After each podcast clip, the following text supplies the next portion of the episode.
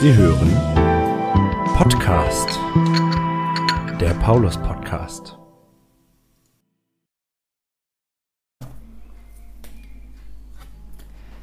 Guten Tag. Schön, dass Sie sich für diesen Podcast entschieden haben. Heute hören Sie die Kirchenvorsteherin Wiebke Wolkenhauer Hallo. und mich, Diakonin Ilse Wörchen.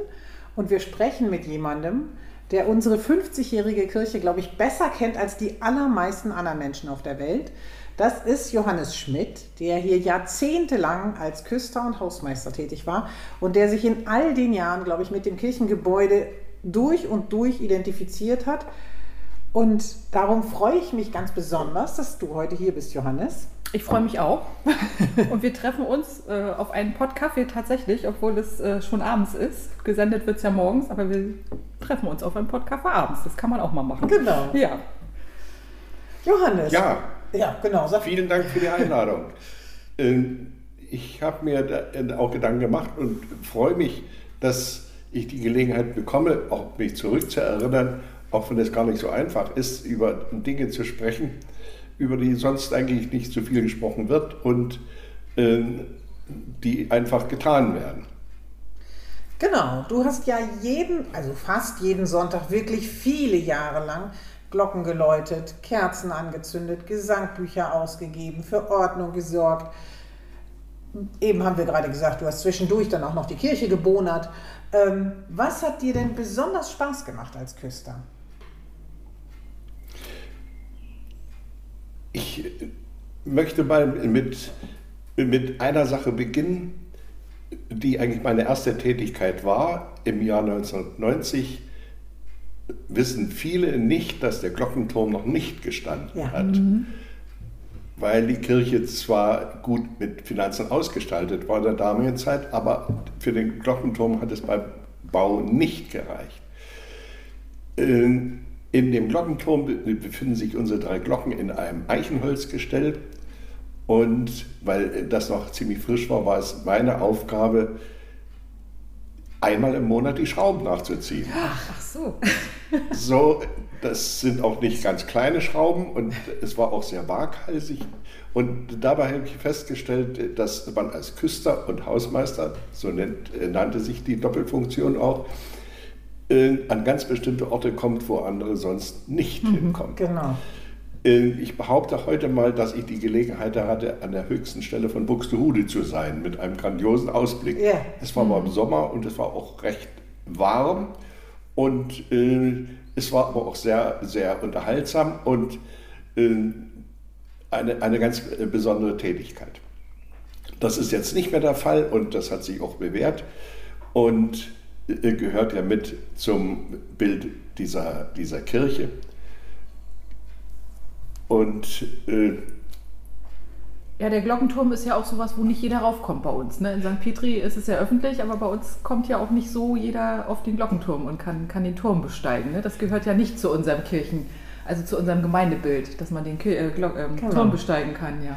wir haben uns, uns aber trotzdem die Freiheit genommen und sogar im, beim Martinsfest haben wir Turmbesteigung verlost, auch wenn das nicht ganz legal war, denn es ist, Fachleute bezeichnen es als einen Maschinenraum. Es ist auch nicht und nicht, nicht erwünscht und auch nicht so gut, wenn, wenn, wenn dort Öffentlichkeit hingelassen wird, aber unter bestimmten Bedingungen und in kleinen Gruppen kann man das nur empfehlen. Das haben wir bei der Erlebnistambola gab es das, glaube ich, zu Genau. gewinnen, ne? Ja, Glock, genau. äh, Glockenturmbesteigung, ne? Ja. Und andere geheime Orte sind ja zum Beispiel der legendäre Kriechkeller, der ja inzwischen bei, Ja. den, bei den Interviews mit den ehemaligen Teamern und Teamerinnen immer mal wieder vorkommt. Genau. Ne? Ja. Ja, der, der Kriechgelder, das hat mich auch sehr beschäftigt. Das ist genau in der anderen Richtung sehr abenteuerlich und das wissen die meisten aus der Gemeinde, äh, werden das auch nie kennenlernen. Aber es ist gut zu wissen, dass man, dass man überall unter der Kirche und auch im Gemeindehaus äh, diesen Kriechkeller auch betreten, eher gesagt bekriechen Ja. kann. Unter der Kirche dient dieser äh, Zwischenraum sogar als Heizung und, und Entlüftung. Ja, ich musste auch mit Handwerkern diese Räume begehen, denn die sind auch beleuchtet. Und äh, jetzt bin ich froh, dass ich es nicht mehr machen muss. Es war doch sehr, sehr äh, beschwerlich gewesen. Aber gerade mit Jugendlichen zusammen hat das immer sehr viel Spaß gemacht. Und man konnte auch bei, beim Abschiedsgottesdienst für einen Diakon diesen aus dem Kriechkeller nach oben rufen. Das hat für große Begeisterung äh, gesorgt. Ja, ach guck. Ja, die Glocken waren bei uns in der Dienstbesprechung. Ich will nochmal zurück auf den Turm. Mhm. Die Glocken waren in der Dienstbesprechung letzthin gerade wieder Thema, weil ähm, da hast du, weil du hier wohnst, mit Sicherheit auch gemerkt, mhm. die mittlere Glocke irgendwie ja. nicht funktioniert. Eben als ich das 6 Uhr läuten hörte, habe ich auch gedacht, was läutet jetzt hier? Das hörte sich einfach nicht an wie Paulus, ja. weil es falsche Glocken sind, die da läuten. Und ähm, mir ist dabei eingefallen, dass ich alles, was ich über diese Glocken überhaupt weiß, weiß ich von dir. Ähm, also von dem Herrn Ankermann angefangen, der hier die Glocken immer wartet, bis über, du hast mir, glaube ich, auch erzählt, dass da was drinsteht in den Glocken. Und ähm, ja, ich habe von niemandem sonst irgendwie diese Geschichten des Glockenturms gehört, nur von dir. Nun bin ich auch derjenige, der, der hierher gekommen ist, als der Glockenturm stand. Es waren, ich habe von den ersten Arbeiten erzählt, so ging es auch um die Gestaltung des Außengeländes. Ähm, die furchtbar aufwendig war. Es war nämlich alles mit Eisbegonien bepflanzt und es, es war eine wochenfüllende Tätigkeit im Sommer, das alles so zu gestalten. Oh. Das sieht jetzt schon viel, viel natürlicher aus.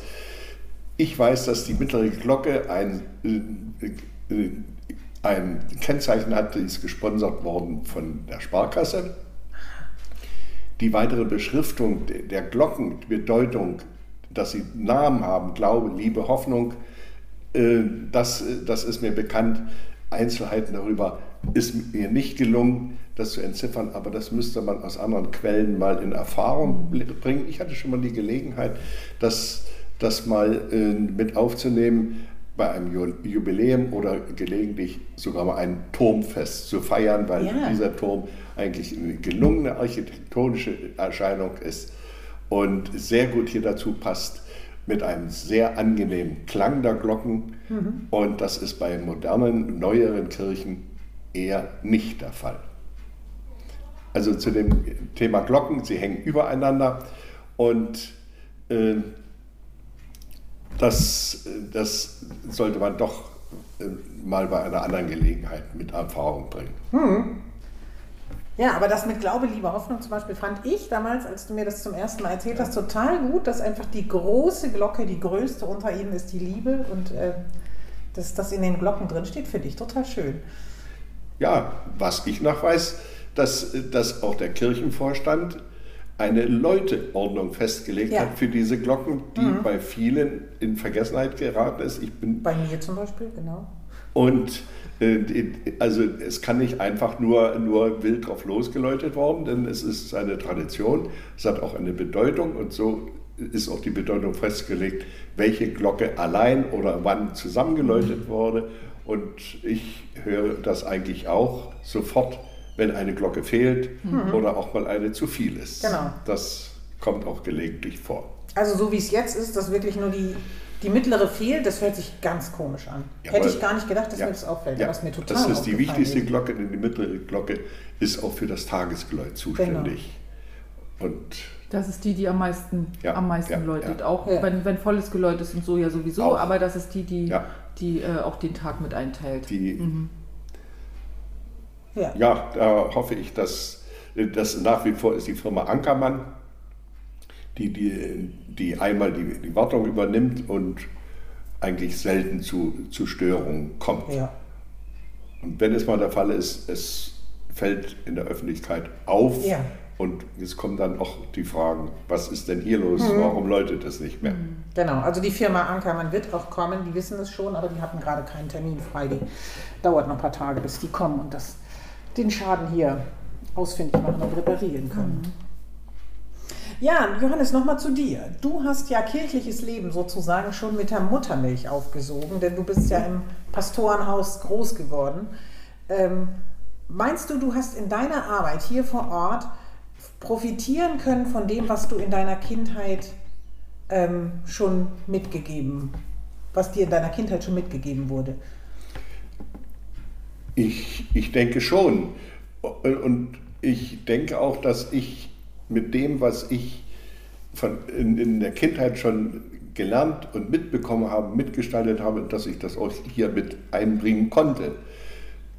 Ich komme nur aus, aus einer ganz entgegengesetzten Ecke von Deutschland, äh, wo andere Sachen üblich waren. Zum Beispiel hatte ich immer Probleme mit, äh, mit der Gestaltung zu Erntedankfest. Mhm. Das, das ist bis heute immer ein schwieriges Thema. Aber was ich zum Beispiel hier mit übernommen habe und eingeführt habe, Pfingsten die Kirche mit Birke zu schmücken. Mhm. Und vermisse es, dass, dass das nicht mehr der Fall ist. Ja, es war schon so, wie ein bisschen nach Hause kommen äh, und doch die Freiheit zu haben, kreativ zu sein. Und da ist mir diese Kirche eigentlich sehr entgegengekommen mit diesen Möglichkeiten, dass alles beweglich ist. Ich bin derjenige, der vom Pastor Römisch, der maßgeblich ja damit mitgewirkt hat, wie diese Kirche konzipiert wird, äh, der mir das auch erklärt hat, was mhm. denn auch alles möglich ist. Ja. Das ist, und ich freue mich, dass das auch weiter genutzt wird, ein, in, in diesem, diesem Raum diese Möglichkeiten zu haben. Genau.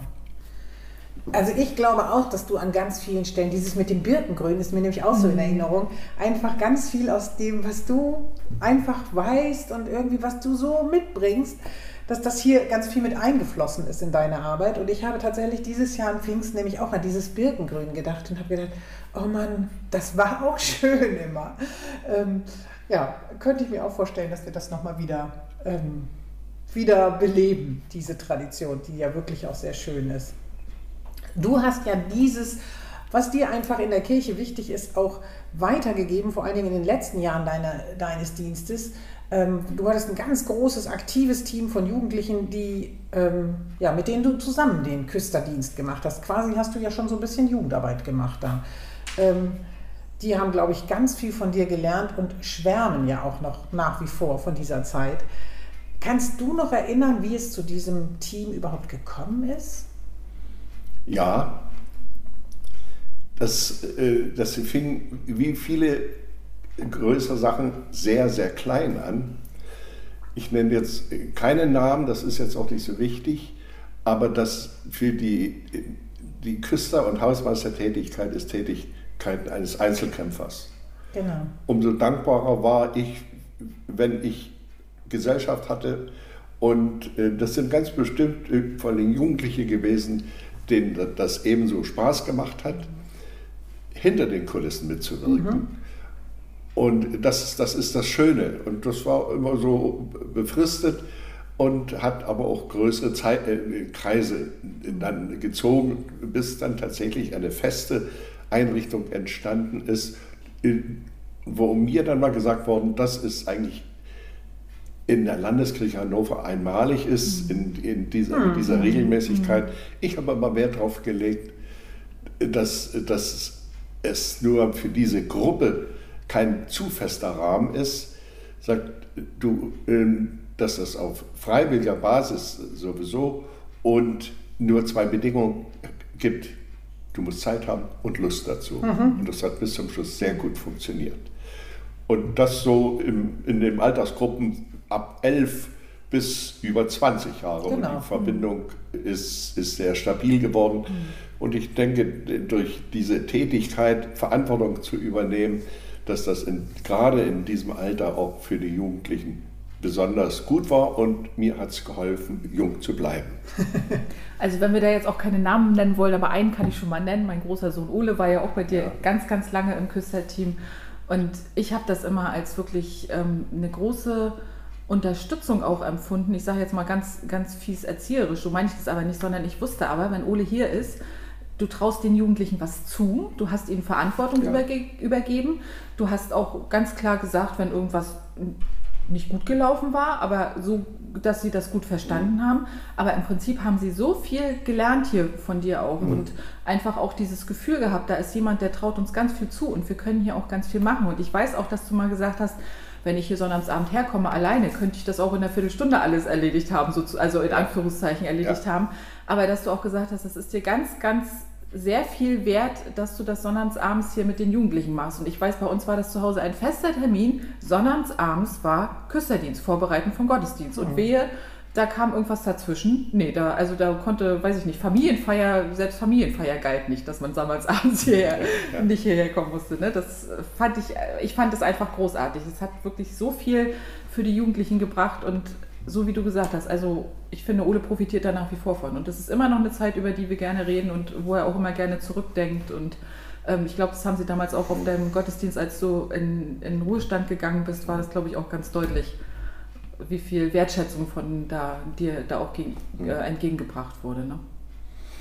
Ja, ich habe den Auftrag niemals bekommen und auf die Idee wäre auch niemand gekommen. Es hat sich einfach entwickelt Ja, mhm. und das ist ein, ein sehr guter Nährboden und eigentlich äh, habe ich das weitergemacht, was mit mir als Kind auch gemacht worden ist. In unserem Haus, einem Pfarrhaus, da wohnte auch immer ein Vikar und dann auch ein Organist, die mich als, als Jungen ja auch mitgenommen haben. Und sei es zum Orgelstimmen oder Glockenläuten oder, oder zum Blasebalg treten. Auch das war noch, noch üblich. Vielleicht deswegen auch mein, mein Talent, mich hinter den Kulissen gut auszu, auszukennen.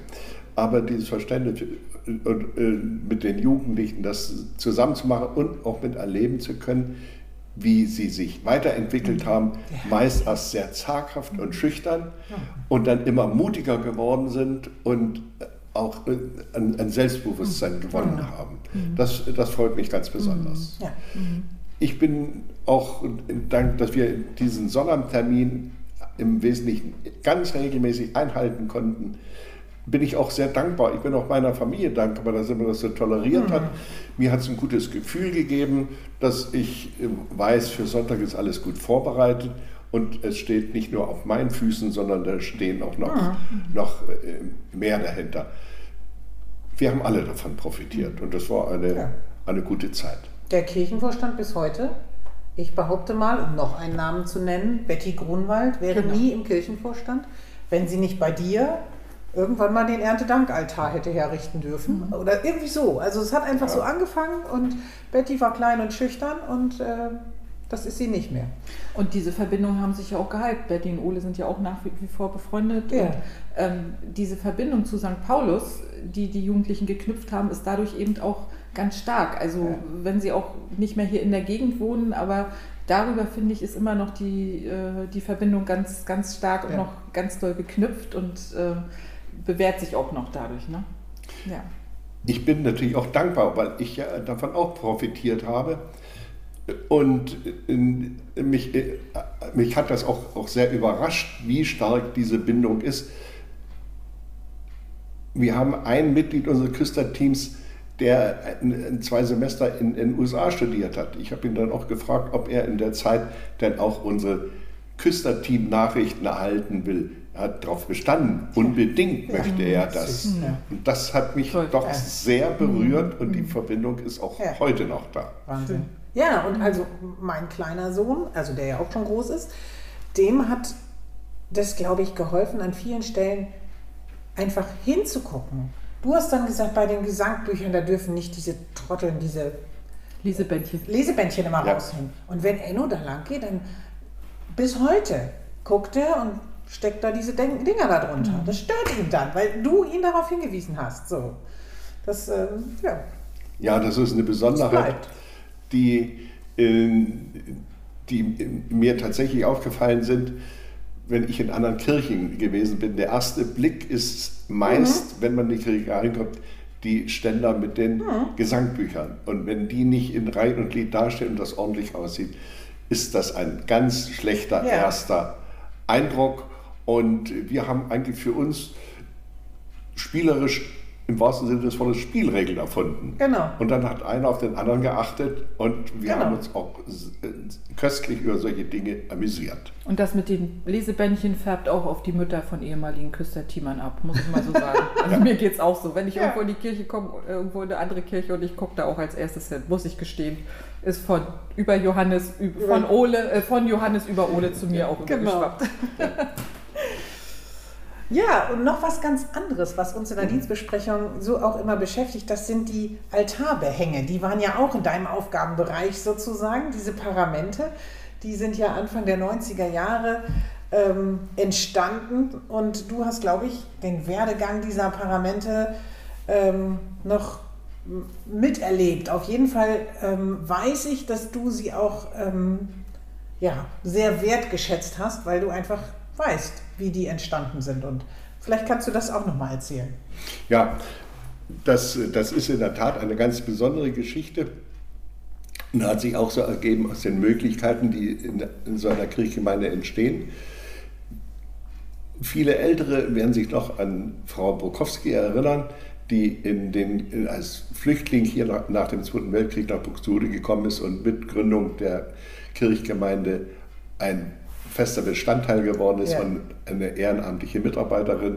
Für sie ist das eigentlich ihr zweites Zuhause gewesen und man hat immer geschmunzelt, die kam immer regelmäßig und war da.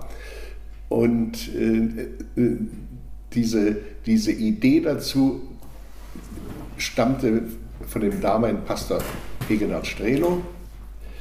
Und da Frau Brokowski eine Schneidermeisterin war, ist, haben die beiden diesen Plan verfolgt und äh, ist dazu gekommen. Es würde jetzt zu weit führen über die ganze Entstehungsgeschichte. Äh, wir sind gegenwärtig dabei, eine Ausstellung vorzubereiten, um das wach zu halten, mhm. denn, denn diese Antipendien, Paramente sind ein besonderes Geschenk an die, an die Kirchgemeinde. Mhm und so habe ich es auch immer wieder empfunden. Mhm. Und das sollte auch immer wieder mit, mit im Blick gehalten werden. Gab es, bevor Irmgard Brokowski diese Paramente hergestellt hat, gab es vorher gar keine Altarbehänge in St. Paulus? Weißt du das? Äh, wenn man jetzt das beschränkt auf den Alter, gab es keine. Es ja. gab ein Behang an der Kanzel. Ah, okay. Und das war alles. Und der war immer der gleiche? Nein, der war in zwei verschiedenen Farben. Äh, aber das äh, mehr war, war, war nicht da. Ah, okay. Es ist damals sogar der Wunsch gewesen, dass selbst mhm. auf dem Altar keine Decke lag. Mhm, Wahnsinn, ja. Ähm, ich fand den Kontrast immer ganz gut. Ähm, das hat sich auch bis heute gehalten. Ähm, der, weil der Altar ein sehr eindrucksvolles, mhm. sakrales mhm. Möbelstück ist, so ist die korrekte Bezeichnung. Ja. Und wer mal Karfreitag im Gottesdienst ja. war, weiß wohl zu schätzen, auch die Wirkung und die Schlichtheit dieses, dieses Altertisches. Mhm.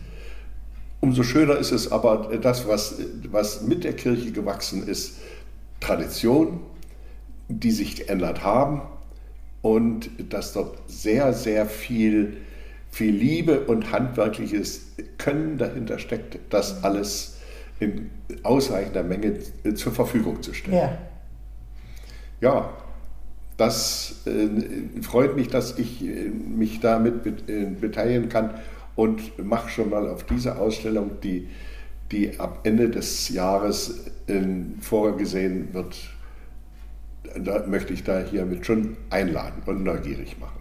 Ja, das soll hier im Pauls, glaube ich, ausgestellt werden. Richtig. Ne?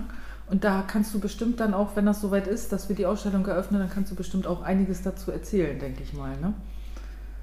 Ja, ganz bestimmt. Mich, da freue ich mich schon drauf. Das sind ja wieder neue Einblicke. Ja. Also ich kriege ja auch gerade beim Lauschen ganz lange Ohren, so viele Geschichten, die man einfach auch ja. noch nicht weiß, auch wenn man denkt, Mensch, man, man hat schon einiges gehört. Aber. Nein, das ist immer wieder schön, dass man hier auch mal neue Sachen über die Gemeinde erfährt. Also mit den Glocken zum Beispiel, das wusste ich schon mal, das war mir entfallen, aber ich freue mich, dass wir da jetzt wieder drüber gesprochen haben zum Beispiel.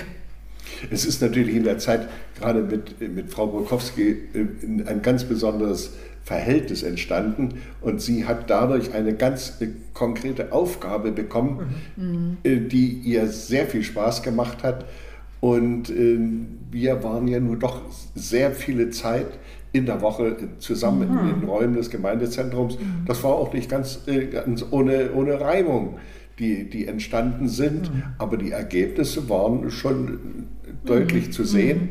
Und dann, dann das Ergebnis auf alle Fälle. Ja. Also die Paramente finde ich auch nach wie vor sehr, sehr beeindruckend und Ja. äh, ja, in allen Farben, wie wir sie so haben in den liturgischen. Ja, wir haben zum Abschluss noch eine ganz persönliche Frage an dich. Hast du in dieser Kirche irgendwo einen Lieblingsort? Naja, das kann ich jetzt mit Sicherheit nicht sagen. Ich habe mich sehr wohl gefühlt im hinteren Teil, aber wenn ich auch daran denke, äh, die Mitwirkung beim Abendmahl, dann war ich auch äh, im Alterraum zu sehen stimmt. und auch aktiv. Das äh, habe ich als eine- besondere Aufgabe immer mit angesehen.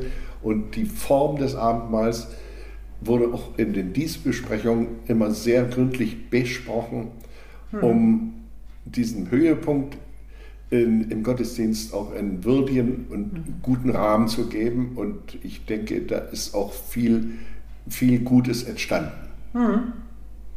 Das äh, wusste ich auch zu schätzen, weil das auch ein Ausdruck für, für eine, eine Dienstgemeinschaft war, die sehr, sehr gut gewirkt hat. Und kann nur wünschen, dass das beibehalten ist, denn für eine Pastorin oder einen Pastor ist sowas allein schwer zu bewältigen.